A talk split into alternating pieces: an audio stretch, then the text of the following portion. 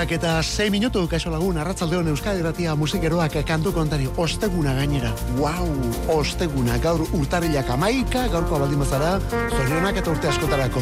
Zergaitik ez dugu zaurko edota gaurko zure urte hori, honen la musika apuru batekin ospatzen, tokatzen da ez da, ospatu ezagun ba. Orain hasi eta laura gartekoa kantu kontari egin behar dugulako. Kantu kontari eta Euskal Herriko musikero guzti egindako irrati deia da. Bueno, Euskal Herriko edota Euskal Herritik kanpo dabiltzan musikero guztiei ere bai. Orain hasi eta Laura Karte, ba hori, musika hemen protagonista. Alde hontan Olazabal jaun eta biok, Mikel Olazabal arlo teknikoan, Google kantuak aukeratu eta aurkezten eta gero zure musika zaletasuna eta zure iritzi proposamen eta bestelakoak ere bai horiek WhatsAppean. Eta WhatsAppa zenbaki honetan 6 sortzi sortzi 666 6 sortzi sortzi 666 Hau taupada elektriko baten antzeko zerbait da. Hau kantuko tari da, hau da, musikeroen ordua.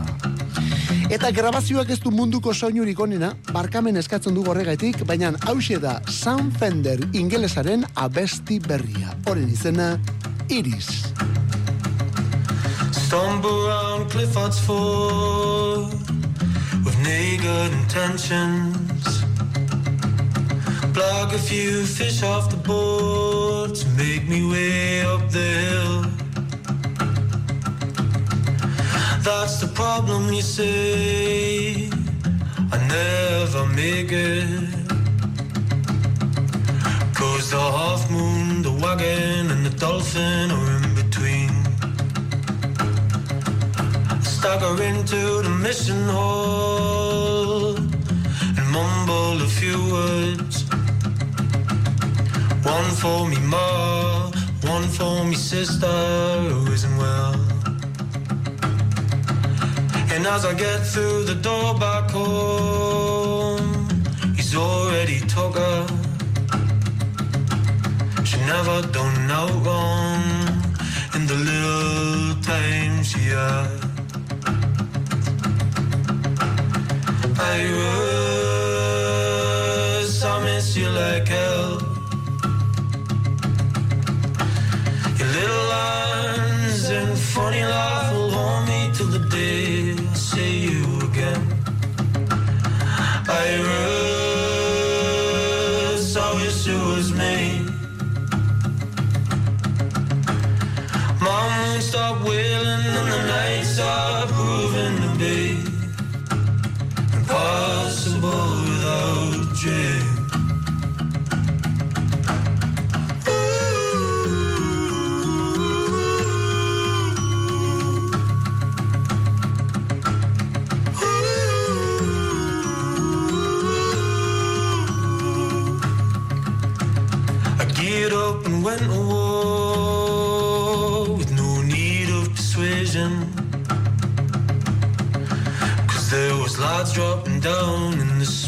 fishing town where I'm from. I fought fascists in every line, from muddy fields to arid sun. And mom baked the cake that got covered in athletes for powder and I could have cried. He's a good captain. He never makes us fix bayonets. Hopefully it won't come to that. Hopefully I won't have to do it. I wish I miss you like hell. The things that I have seen not evil hold me till I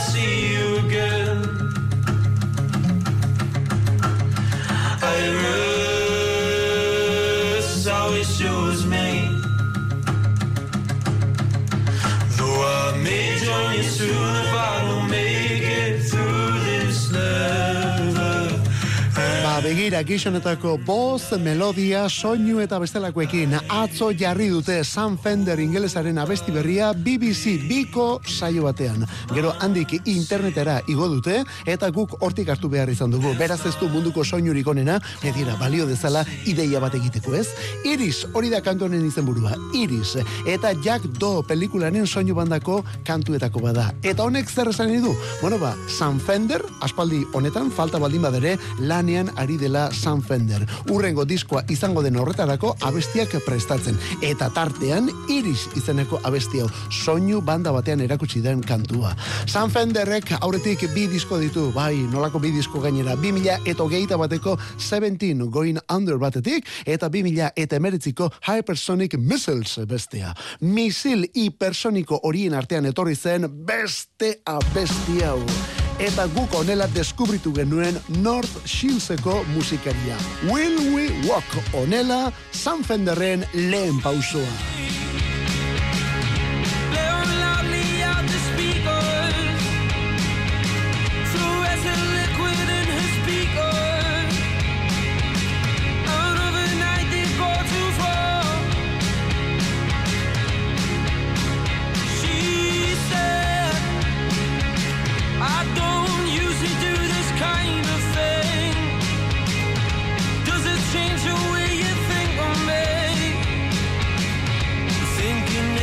afford it.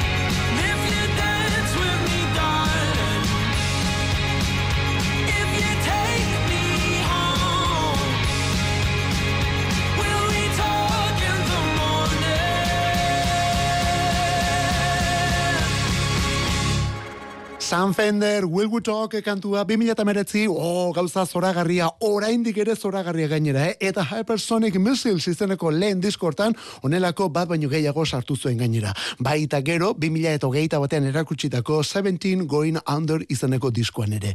17 hartatik, ja, iru urte pasadira, iru urte pasadira, baina orain hasi da, ateazpitik hanka erakusten Sam Fender. Aurtengo urtarrilonen hogeita zeian, amabostegun barru gutxi gora bera, estrenatuko da Jack Do pelikula. Etonen soinu bandak ekarriko du Fenderren itzulera orduan. Aurrenetan entzun dugun Iris izeneko kantorekin. Irisekin San Fender eta gero horren ondotik bere lehen hit izan zen We We Talk izenekoa 2000 eta emeretzia. Alere gixonetako pop elegantean zenbat perla utziote dituzte azken urte hauek. Gixonetako pop elegantean The Lathums laukotea. Out in the garden A bumblebee passes by my nose all the while. The kettle's boiled, forgot my toast. These servers remind us of what really matters most. Just how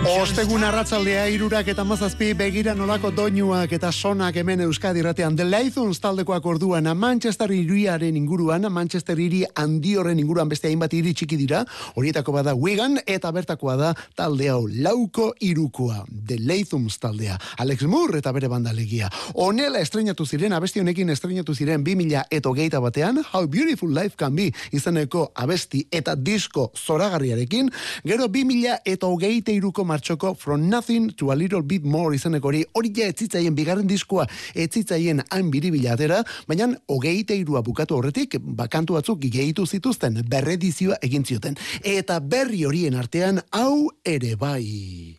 Not a day goes by, I don't find you inside my mind with thoughts I had as a child.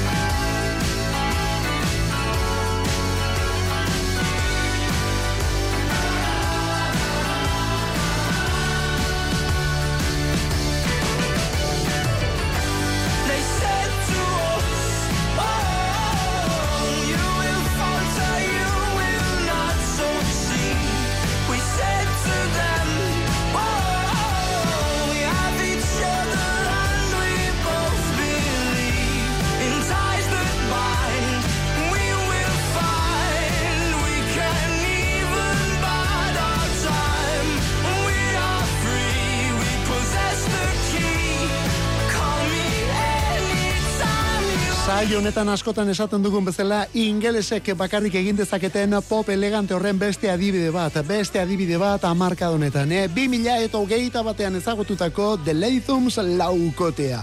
Laukotea zira batean, gero bigarren diskoa batez ere iruko bateko osatu baldin bazuen ere, eta orain berriz ere lauko formatuan ari den banda. Laukoan orduan The Lathums. Bigarren album hori 2000 eta hogeita iruko martxoko From Nothing to a Little Bit More da, eta esan duguna hori zitzaien biribil biribil atera.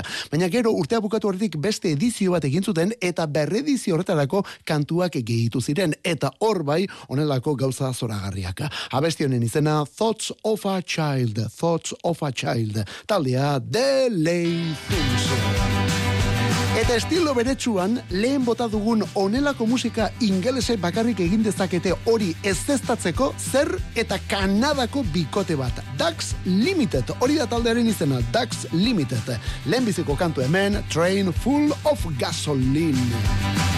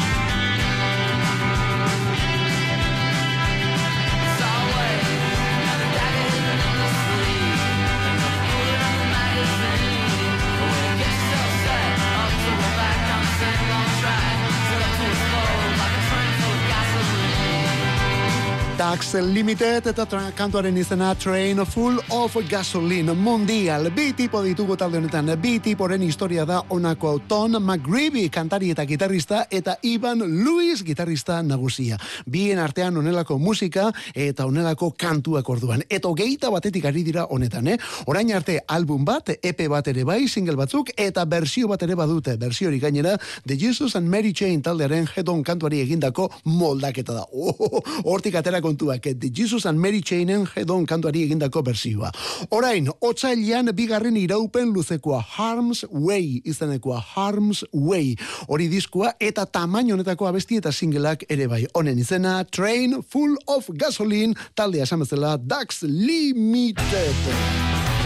Gaurko saioa San Fenderrekin abieto dugu, San Fender dakizun bezala Ingalaterra iparraldeko kostan dagoen North Shields iriko kantautore elektrikoa da.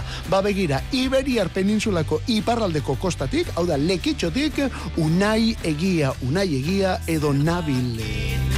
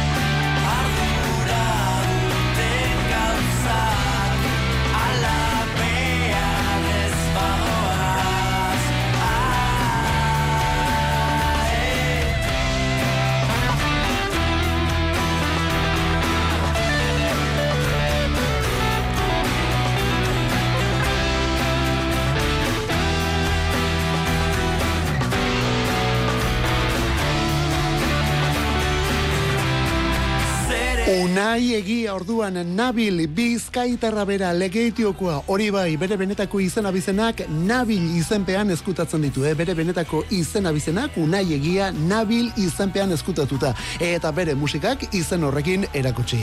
Pop rock estiloan batez ere elektriko aritzen da, baina kantu batzuetan ukitu akostikoak ere ez dira falta. Unai egia nabil epe berri argitaratu du joan den abenduaren amabostean, oraindik ere ez du hilabete, abenduaren amabostean epe berri orduan, margolan izenekoa, eta iraupen ertaineko diskonetan bost abesti berri topatuko dituzu. Horitatik lehen da bizikoa, onako hau, ardura duten gauzak. Ardura duten gauzak. Bera da, nabil. Momentu etengabian Karakolak bere tokian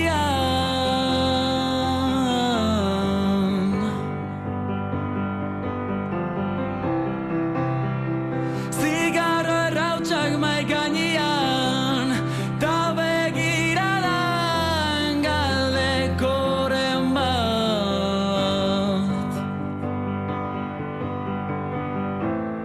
Gauetan maiz O infinituan nago Ametxetan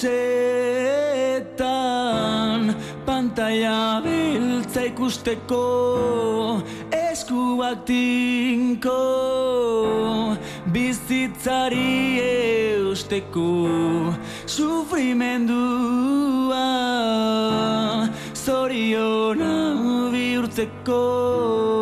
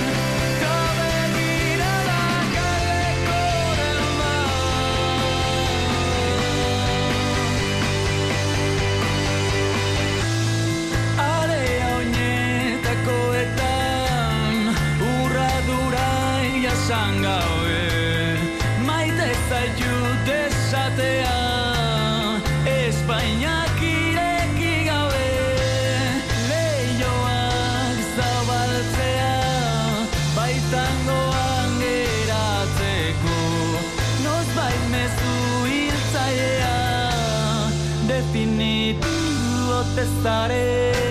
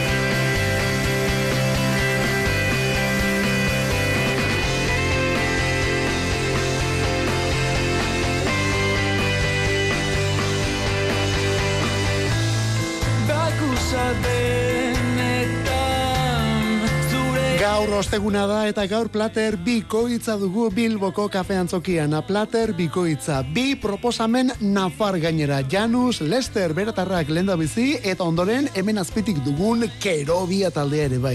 Iruñetik Xabi Bandiniren boskotea.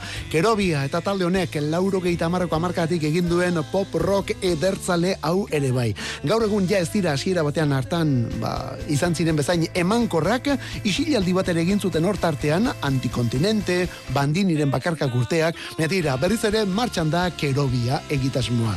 Bederatzietan ateak irekiko dira, gaueko bederatzietan ateak irekiko dira, eta terdietatik aurrera kontzertu bikoitza Janus Lester lehen da bizi, eta gero kerobia, kafe antzokian Bilbon, eta sarrerak amabost emezortzi euroan. Eta irez aldatzeko, Irurak eto geita mairu, zer eta pieza instrumental eta lasai batekin urrengo minutuak ambiente giro horretan gainera. Honen atzean, kieran Hebden izaneko musikari ingeles bat daukagu. Kieran Hebden edo Fortet. Fortet, hori da bere izen artistikoa azken aldionetan. Disko berria prestatu du Fortetek eta hause da lehen aurrerakina. Loft izenekoa, maitatua. Esan bezala, pieza instrumentala.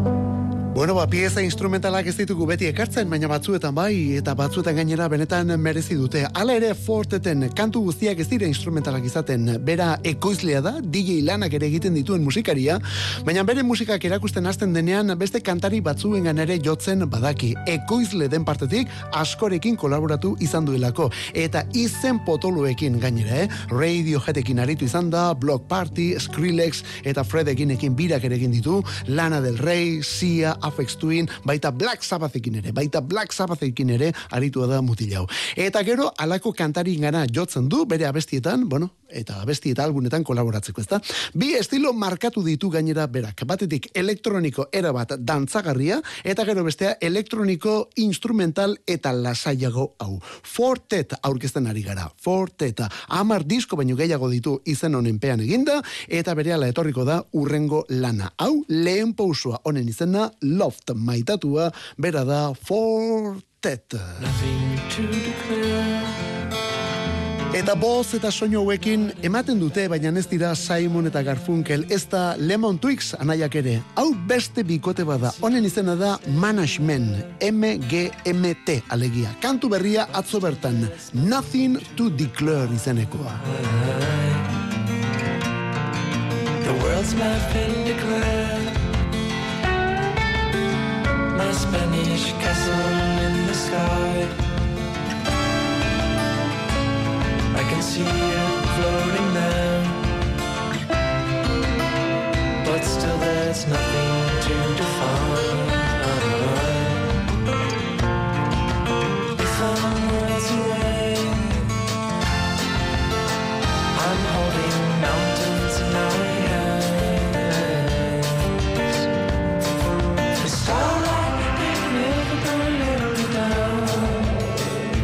I stumble like a drunkard back to town.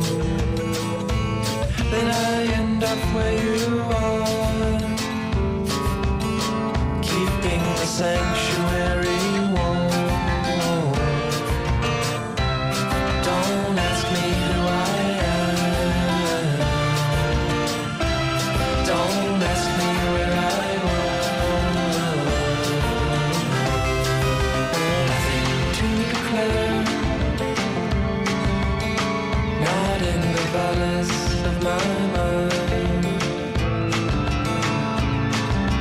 Documents are there,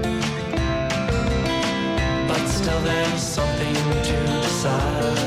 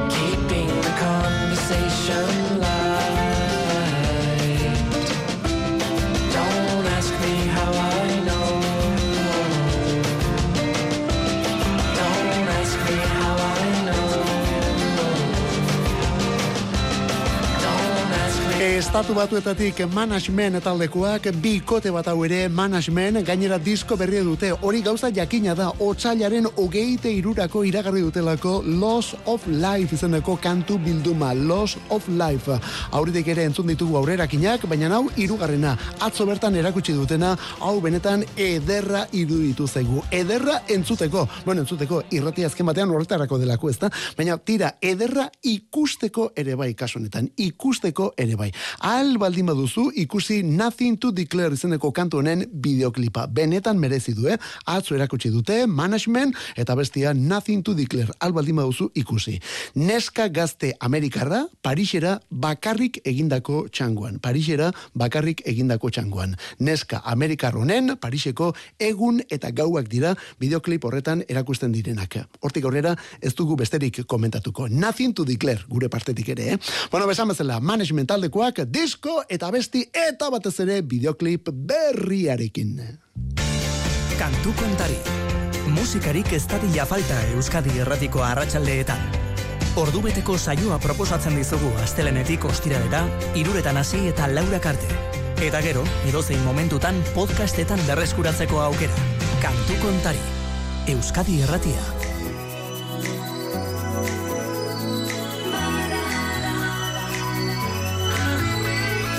Murder on the dance floor.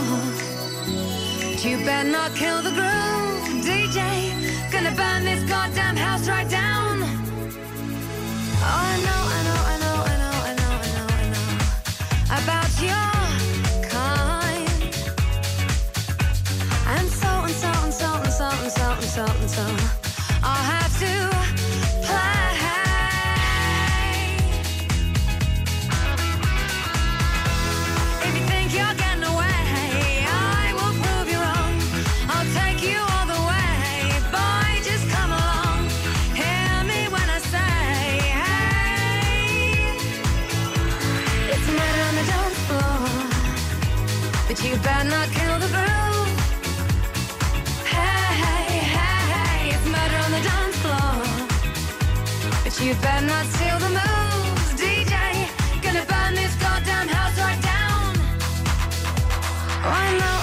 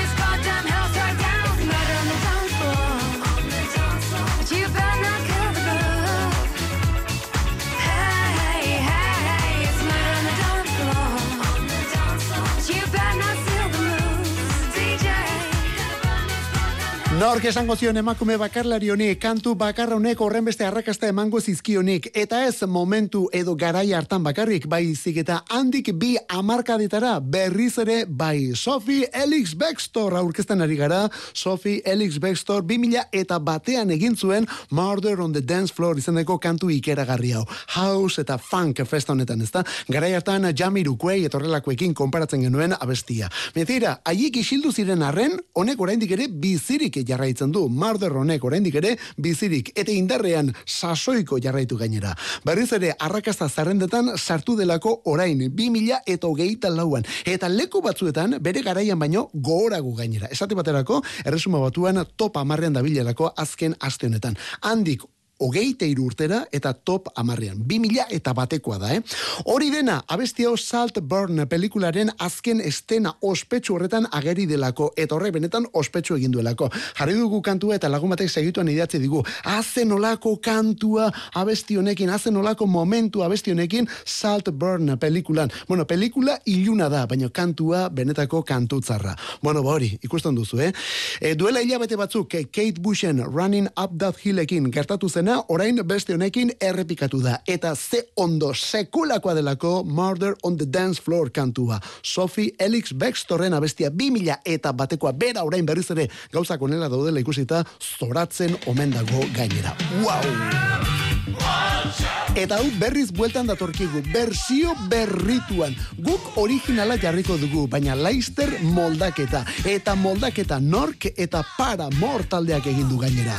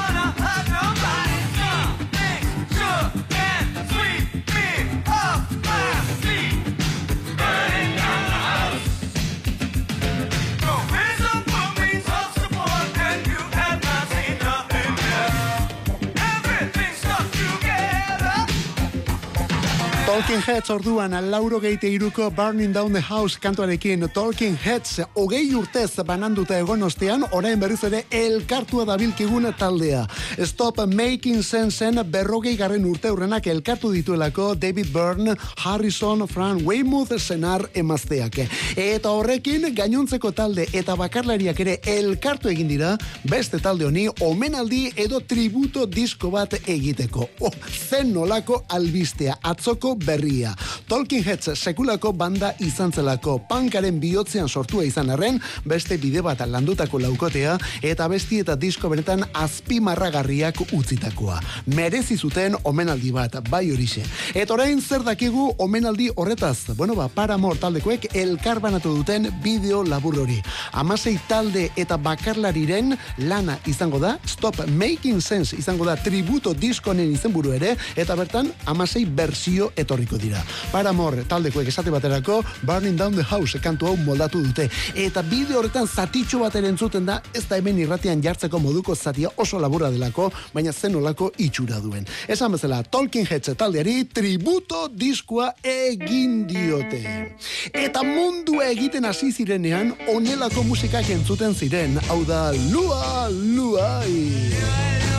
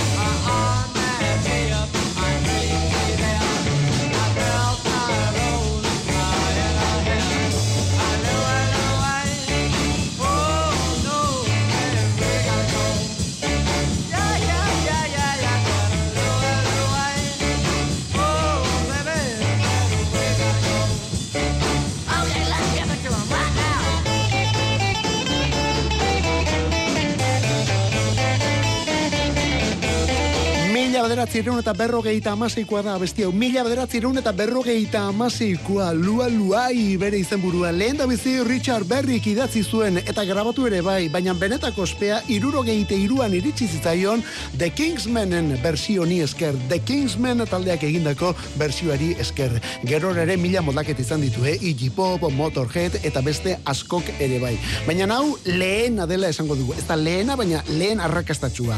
Garairako gainera soinu zikin eta errepika korra zuen abesti honek, baina hala ere lehen postura iritsi zen estatu batuetako zerrendetan lehen postura. Eta hori duela irurogei urte gertatu zen. Gaurko egunez estatu batuetako zerrendako lehen postuan The Kingsman ataldekoak orduan lua lua izaneko abesti honekin. Irurogei talauko urtarriaren amaikan.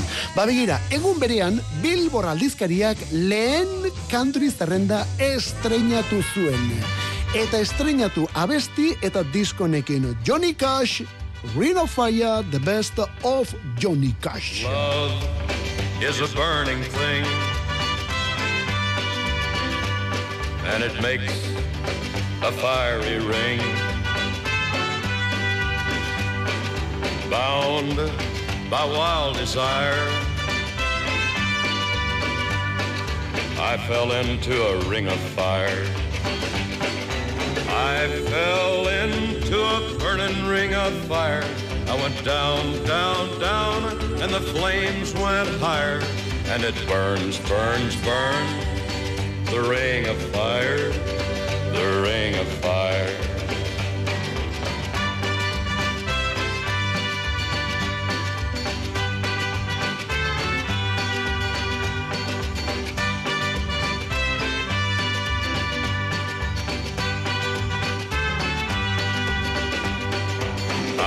Fell into a burning ring of fire.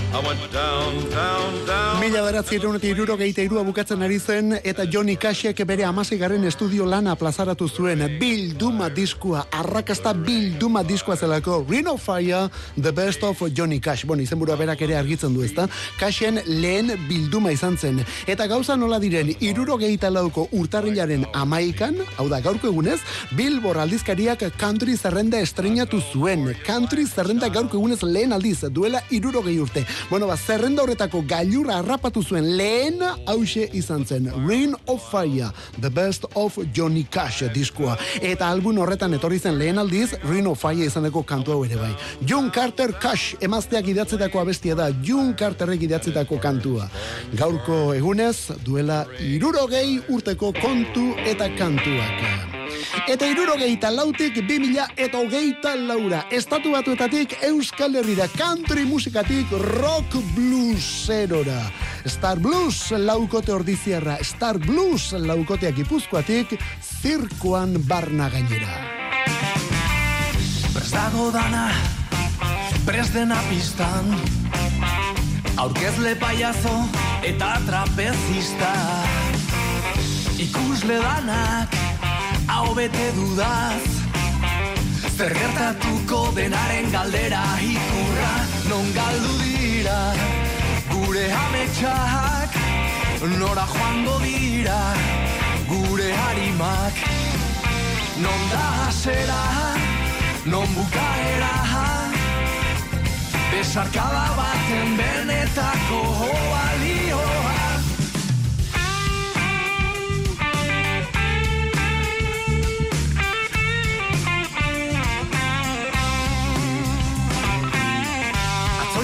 zena, gaur jada ez da.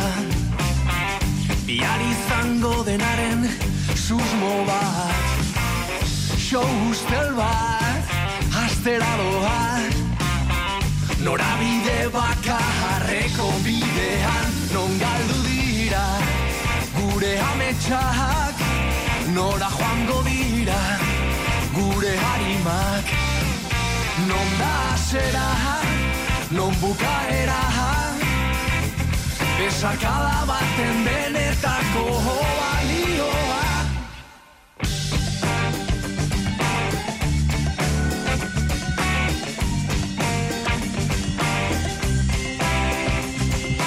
Abesti hau bihar berriz ere ekarriko dugu. Bihar talde honek kontzertua duelako, bihar hasiko delako talde hau bere diskoa aurkezten. Star Blues laukote goierritarrak disko berria du. Bizi berri baten gezurra izenekoa. Bizi berri baten gezurra. Taldearen irugarrena. Ordiziko lauko nentzat irugarrena. John Barreros eta bere mutilak dira Star Blues. Etori, blues elektrikoa egiten dute. Boz, gitarra, jamon eta piano, baju eta bateria kastinduz, orduan blues elektrikoa. Bizi berri baten gezurra honetako lehen singela den zirkua honi bideoklipa ere egin diote. Non, badakizu non. Eta hau e, zuzenean ere ikusi eta entzun dezakezu. Zuzenean nahi baldin badituzu, bi bertan aukera duzulako. Bi arrostirala, urtarrilak amabi, iluntzeko zazpietan, ordiziko delikatuz aretoan arituko dira. Ordiziko delikatuz aretoan. Taldearen izena Star Blues. Gaur, berrogeita mail urte, emakume honek, bueno, kantua berez, ubirena, bonok ere kantatzen du, baina hemen batez ere kantaria Mary J. Bleach Amerikarra dugulako Bronzen jaiotako R&B kantaria. Emakume honek gaur berrogeita mairuta zen nolako despedida saioaren zat. Ondo izan, biarrazte zeuritxuran ibili. Did I disappoint you? Or leave a bad taste in your mouth? You act like you never had you want me to